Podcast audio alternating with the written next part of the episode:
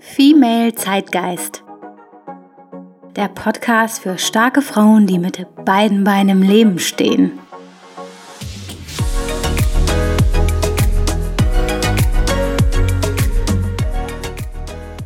Ich heiße dich herzlich willkommen zu Female Zeitgeist.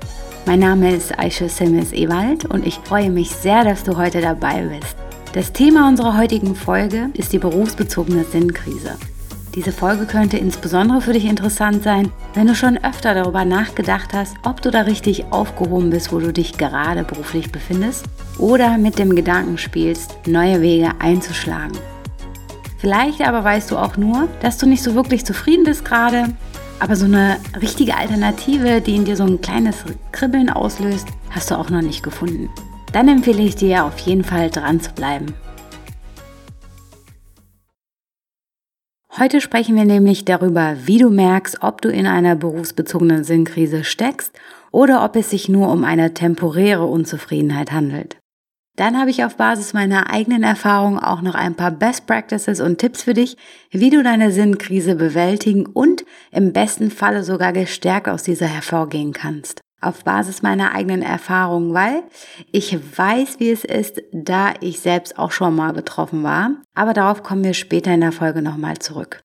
Zudem möchte ich auch mit dir teilen, warum ich heute positiv auf meine berufsbezogene Sinnkrise zurückschauen kann.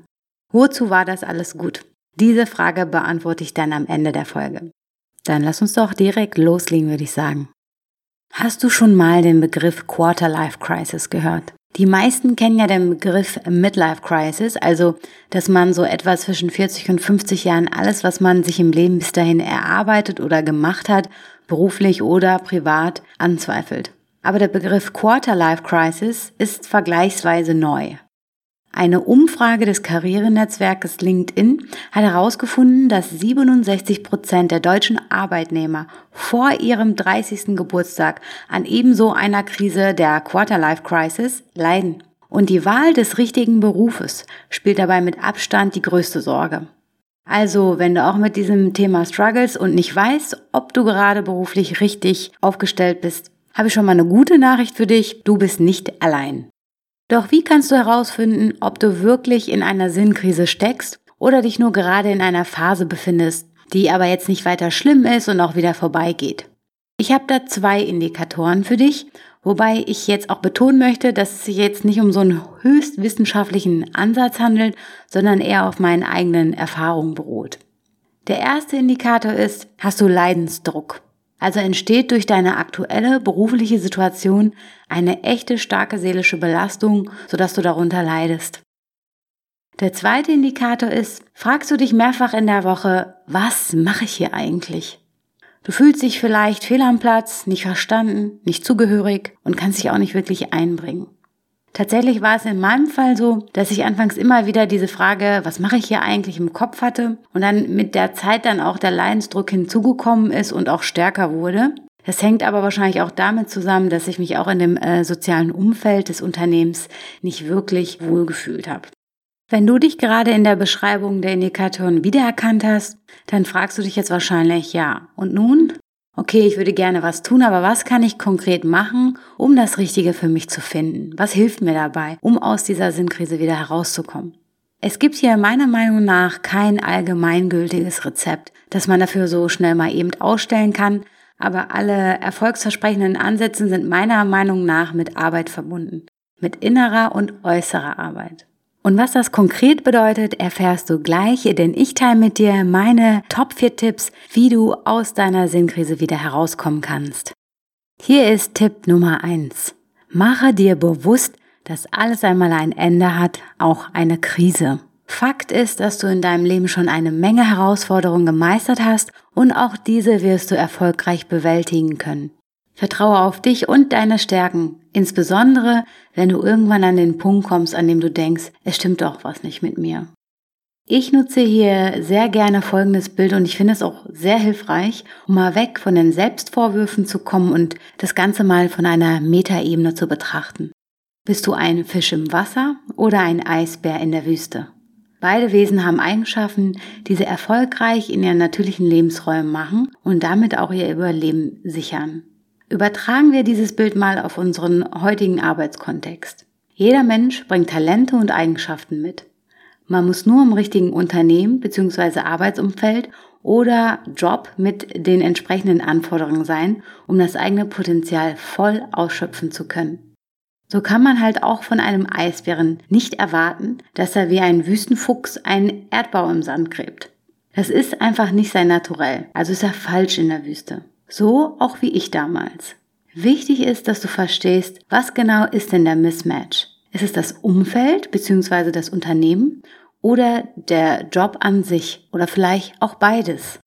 Mein zweiter Tipp lautet, rede darüber und hole dir Rat ein. Ich weiß nicht, wie es dir geht, aber ich habe mich da mal sehr alleine gefühlt und habe mich auch sehr verschlossen. So vom Typ her bin ich eher die stolze Löwin und mir einzugestehen, dass mal etwas nicht so läuft, fiel mir damals wirklich sehr schwer. Das weiß ich heute, weil ich die ganze Situation aufgearbeitet habe und auch reflektiert habe. Das geht aber sicherlich auch einfacher, indem du dich mit ehrlichen Menschen austauschst, die entweder in einer ähnlichen Situation sind wie du oder vielleicht erfahrener sind und entsprechend auch einen guten Blick auf solche Dinge haben. Ich kann dir beispielsweise auch empfehlen, mit einem Mentor über diese Themen zu sprechen. Dabei muss es sich nicht unbedingt um einen offiziellen Mentor handeln, mit dem man so eine offizielle Vereinbarung oder ähnliches hat. Es kann auch jemand sein, der einfach schlau ist in solchen Angelegenheiten, der Verständnis hat und dir wohlgesonnen ist. Mein dritter Tipp für dich lautet, geh auf die Suche. Ich will es jetzt hier nicht zu esoterisch werden lassen, weil das bin ich einfach nicht und das passt auch nicht zu mir. Aber du musst schon richtig in den Spiegel schauen, um während einer Sinnkrise voranzukommen. Da führt kein Weg dran vorbei und kann je nachdem, wie sehr du dich schon kennst und wie sehr du dich auch schon mit dir selber auseinandergesetzt hast, etwas schmerzhaft werden. Aber das ist guter Schmerz, Wachstumsschmerz, sage ich immer. Wer bist du? Was kannst du? Was macht dich aus und was ist dir wichtig? Es gibt da draußen auch eine Menge guter, teilweise kostenloser Tools zur Stärkenanalyse. Vielleicht probierst du sowas mal aus, um das Bild von dir selbst weiter zu vervollständigen.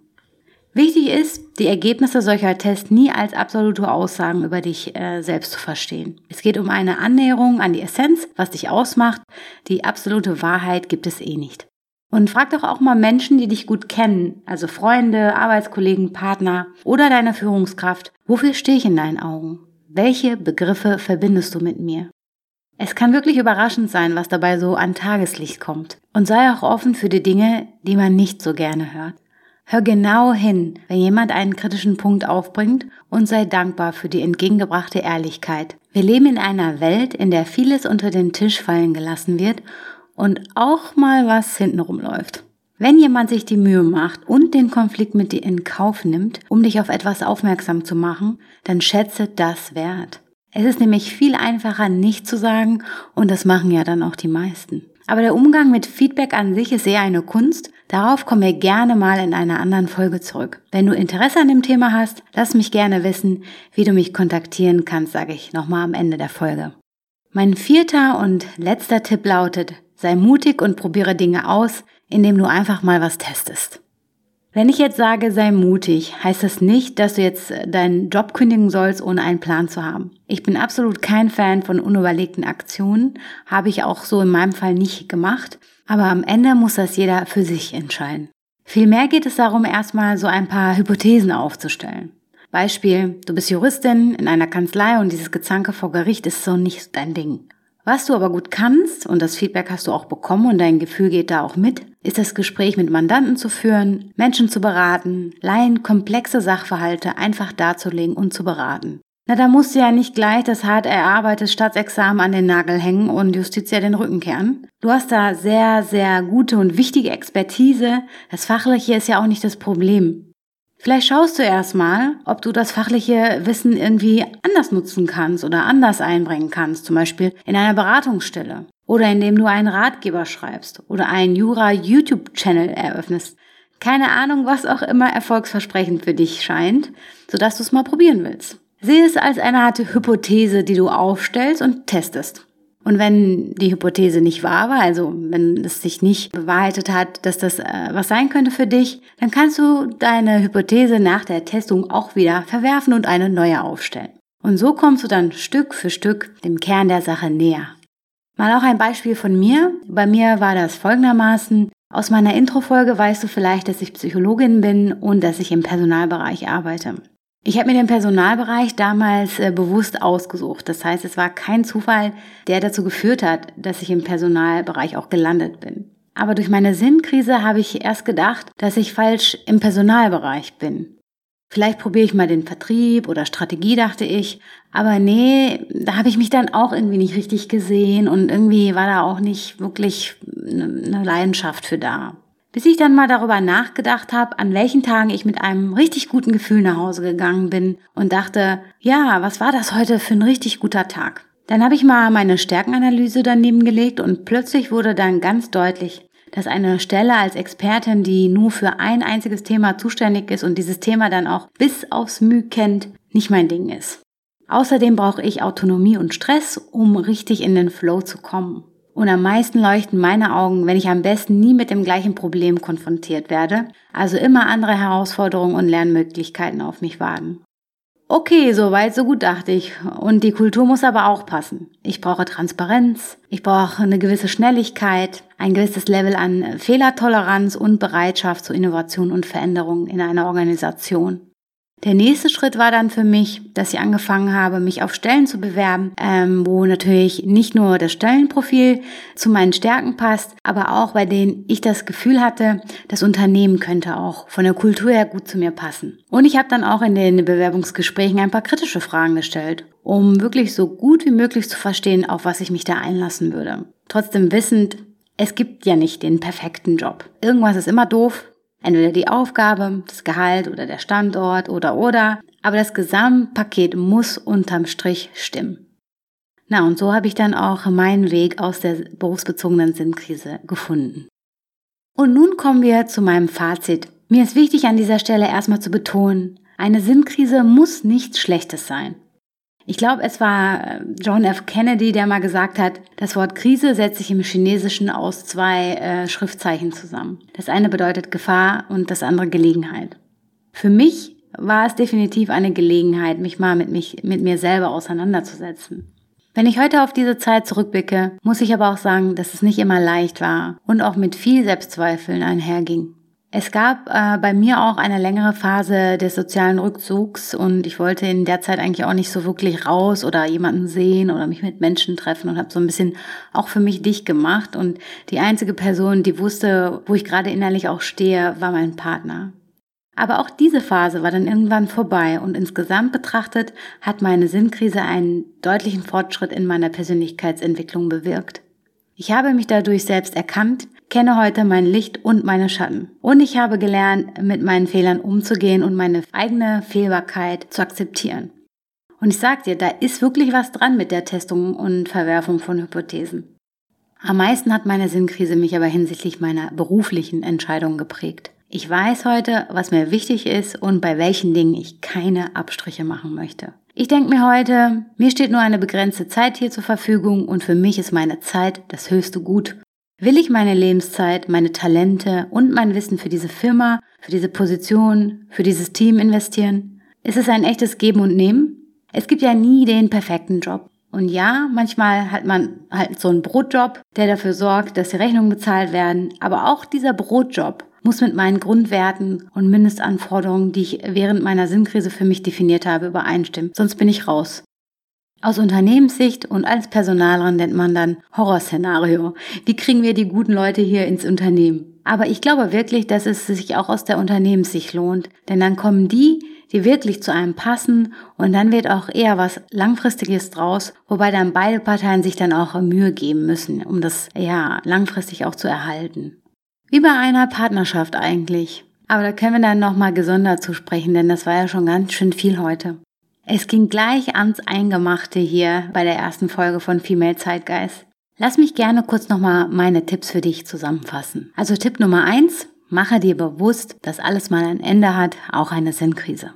Tipp Nummer zwei: rede darüber und hole dir Rat ein. Andere können dir nur helfen, wenn sie wissen, was dich gerade beschäftigt. Tipp Nummer drei, geh auf die Suche. Finde heraus, was du kannst und was dich ausmacht und was dir wichtig ist. Mein Tipp Nummer vier lautet, sei mutig und probier einfach mal was aus.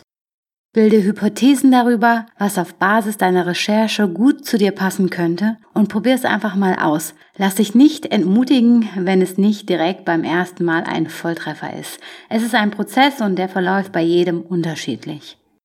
So, ich hoffe, die Folge hat dir gefallen und du konntest dir etwas davon mitnehmen. Wenn du jemanden kennst, für den dieses Thema oder auch der Podcast an sich interessant sein könnte, würde ich mich über eine Weiterempfehlung sehr freuen. Ich werde alle 14 Tage eine neue Folge online stellen und ab und an kommt auch mal eine Folge im Wochenrhythmus, wenn besondere Gäste hier zu Besuch sind. Wenn du magst, kannst du meinen Podcast hier gerne kostenlos abonnieren und über eine Podcast-Bewertung bei iTunes freue ich mich ganz besonders. Und wenn du mich kontaktieren möchtest, kannst du das gerne über Instagram oder Facebook tun. Dort findest du mich unter Female Zeitgeist oder du sendest mir einfach eine E-Mail an hallo at femalezeitgeist.de.